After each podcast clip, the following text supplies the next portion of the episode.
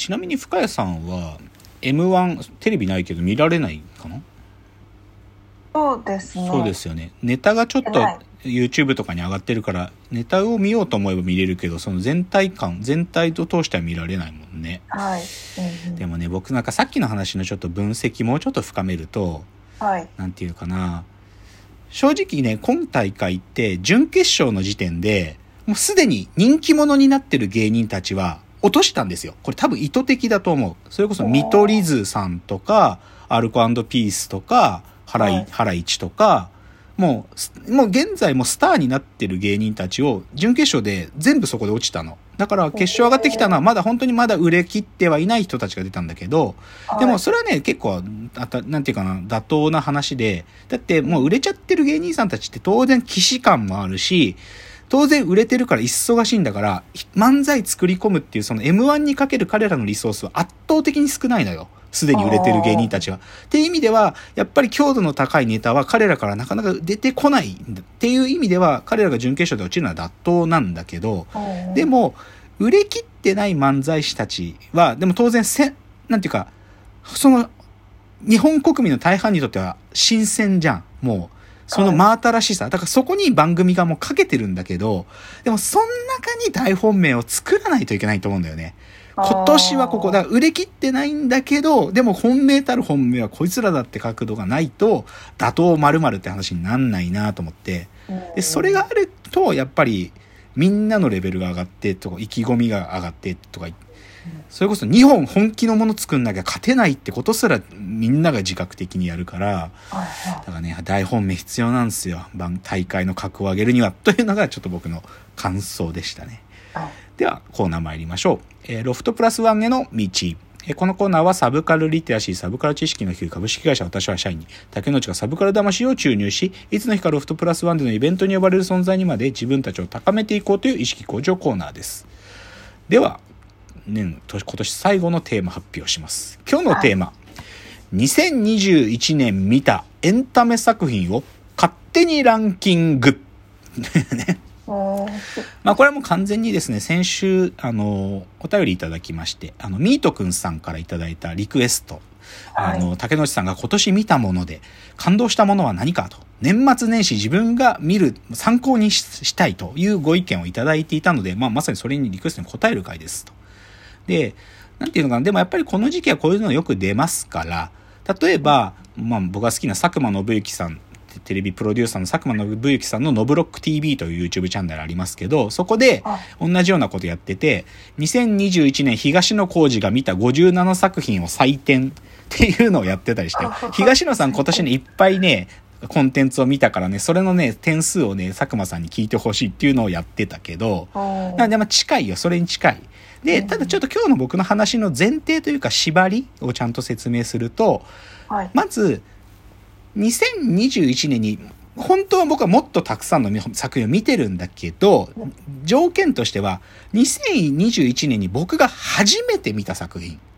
だから2021に新作として公開された作品プラス、それまでその存在を僕は知らなくて、2002もしくは見る機会がなくて、2021のこの1年間に初めて見た作品っていうのが対象。で、あとは、この、ほで、本当はでももっとたくさんあるんだけど、でも、このラジオトークの中で少しでも名前を出したものという基準にしようと思います。うんまあ大体喋ったつもりでいるんだけど、まあ漏れもあるんだけど、ちょっと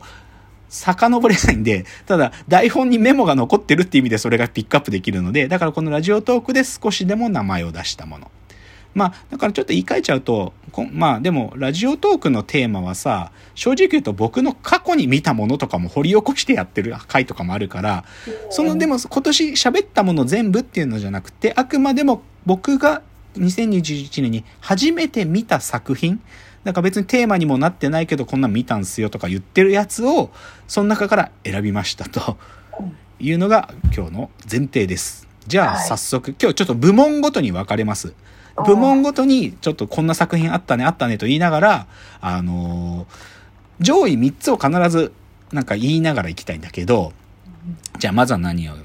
映画部門です。はいで、まあ、深谷さんと僕が共有している台本の中には、まあ、その僕がさっき言った基準を満たす映画をバーっと書きましたけど、はいまあ今年でもいい映画多かったですよ。ううん、ん。いくつか言ってみれば、例えばね、はいまあ、映画館にかかるやつだけじゃなくても、Amazon プライムで、これ別に2021の作品じゃないですけどね、2019にやってたやつで、ザ・レポートっていうね、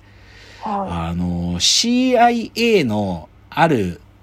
チームがアフガニスタンの戦争の時に、恐ろしい尋問をやってたっていうことを暴くね、そういう調査委員の話なんですよ。これ実話を元にしたドラマっていうか映画ですけど、い。これ面白いですよ。これね、めちゃくちゃ面白い。これ今年の僕1月に見たけど、これあんまりなんか話詳しくしなかったけどね、これめちゃくちゃ面白いとかいうのがあったりとか、あとは2月に、あの、役所広司さん、あの、西川美和監督の素晴らしき世界という、刑務所から出てきたヤクザがもう全く生きていけない、人権としても生きていけないんだってことを、ものすごい生々しく書いた作品で、素晴らしき世界とかね。あと、同じで Amazon プライムで見れるようになったのは、あの、ノンさんが主役で、大久明子監督の私を食い止めてとかねそういう映画とか。あと、さっきの今泉力也監督の下北沢の映画の街の上でとかね。この辺はすごい面白いですよ。他にも、そうだなうーん、あと挙げるとしたら、あまあ、今年は僕はあのーへちゃむくれの年でもあったんで、あの、伊藤まりかさんが出てるサマーフィルムに乗ってとかね、うんうん、のは面白かっただし、まあ、あと、韓国の映画でね、これはネットフリックスで見られるようになった KCIA ナムさんの部長たちって一回、何の回だったかな？なんか、その、なんか、国防の話をした時にこの映画の紹介したかもしれないですね。面白かったとか。まあ、あとはこれは単館上映系ですけど、あの、サウダージというね、2010年頃にあった伝説のヒップホップ映画があるんだけど、それの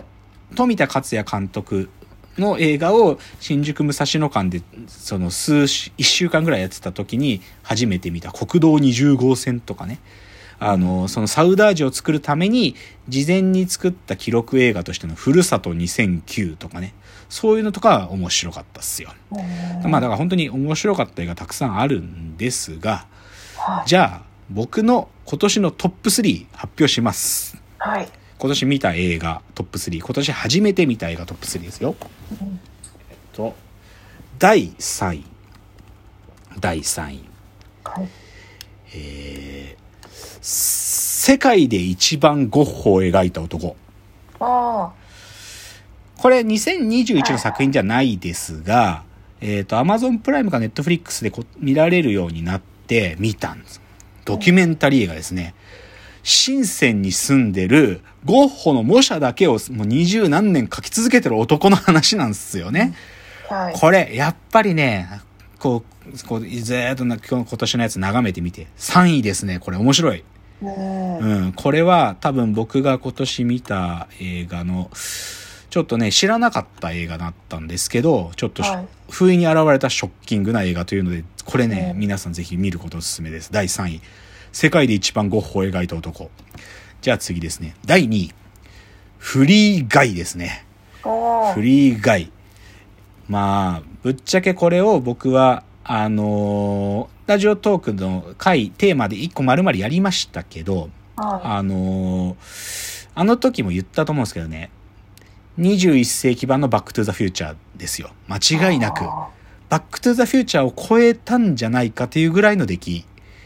で、正直、そこまで大売れしなかった。特に国内で。これはね、ちょっとじくじたる思いがある。なんか、あもっと大ヒットに値する作品だったはず。けど、バックトゥザフューチャーも初めて公開された時にじゃあ大ヒットできたかっていうと、実はバックトゥザフューチャーはさ、やっぱりその後ビデオになったりとか、映画、テレビでさ放送したりすることで。全然色褪せない。だからジブリ映画に近いんだけどさ、そういうことでファンがついてって、なんていうのかな、その、バックトゥザフューチャーってものが、もうみんなが知ってる映画になってったっていう経緯もあるのでね。だからフリー以外もね、まだまだ、その映画館で見られなかった人たちが、でもこれ一つの問題点はね、フリー以外はですね、ディズニープラスでしか見れないんですよ。ディズニーなんで、しょうがないんだけど、ディズニープラスでしか見れないんで、まあディズニープラス皆さん入ってる人はまあ見られるんですけど、今も。うんだけどまあ、まあね、映画、そのうちテレビとかでもやったりするだろうから、だから僕は早くね、バックトゥーザ、バックトゥーザフューチャーと世の中の評価も同格まで上がってほしい。早くフリーガイが。うんそれぐらい僕は評価してるんで、フリーガイをね。本当に21世紀、この VR だとかメタバースの時代の本当の意味でのバックトゥザフューチャーなんで、というのが2位です。じゃあ映画部門の第1位発表します。第1位です。ワンダーウォールです。はい。これは、あの、今年のテーマでも扱った NHK 発、NHK の地方局が作る地域発ドラマうん。っていう形で生まれ世の世の中には誕生したんだけどその圧倒的な作り手たちの熱量とファンたちの支持によって映画になったもの。まあ2020年に映画になったんだけど僕は偶然ネットフリックスで発見しもう大ファンです。大ファン。素晴らしい作品と思います。でこれ朗報です。ネットフリックスで正直あの秋ぐらいにもう見れなくなっちゃったんですよ。あなんだけど、なんとタイミングよくですね、昨日、アマゾンプライムでワンダーウォールが見られるようになったんですよ、昨日から。アマゾンプライムうん、ありがたいことにね。だからネットフリックスの方は見られないですけど、アマゾンプライム見られる方、ワンダーウォール今見られますから。ああの、僕が一押しだと言った最後の音楽のシーンもしっかりと入ってます。あの、ワンダーウォール、あ京都の、えっ、と、京大にある、もう古い学生自治寮。その学生自治寮と大学の対立の話ですからね。これ超面白いんで、今年ナンバーワンはワンダーウォールでございました。では次です。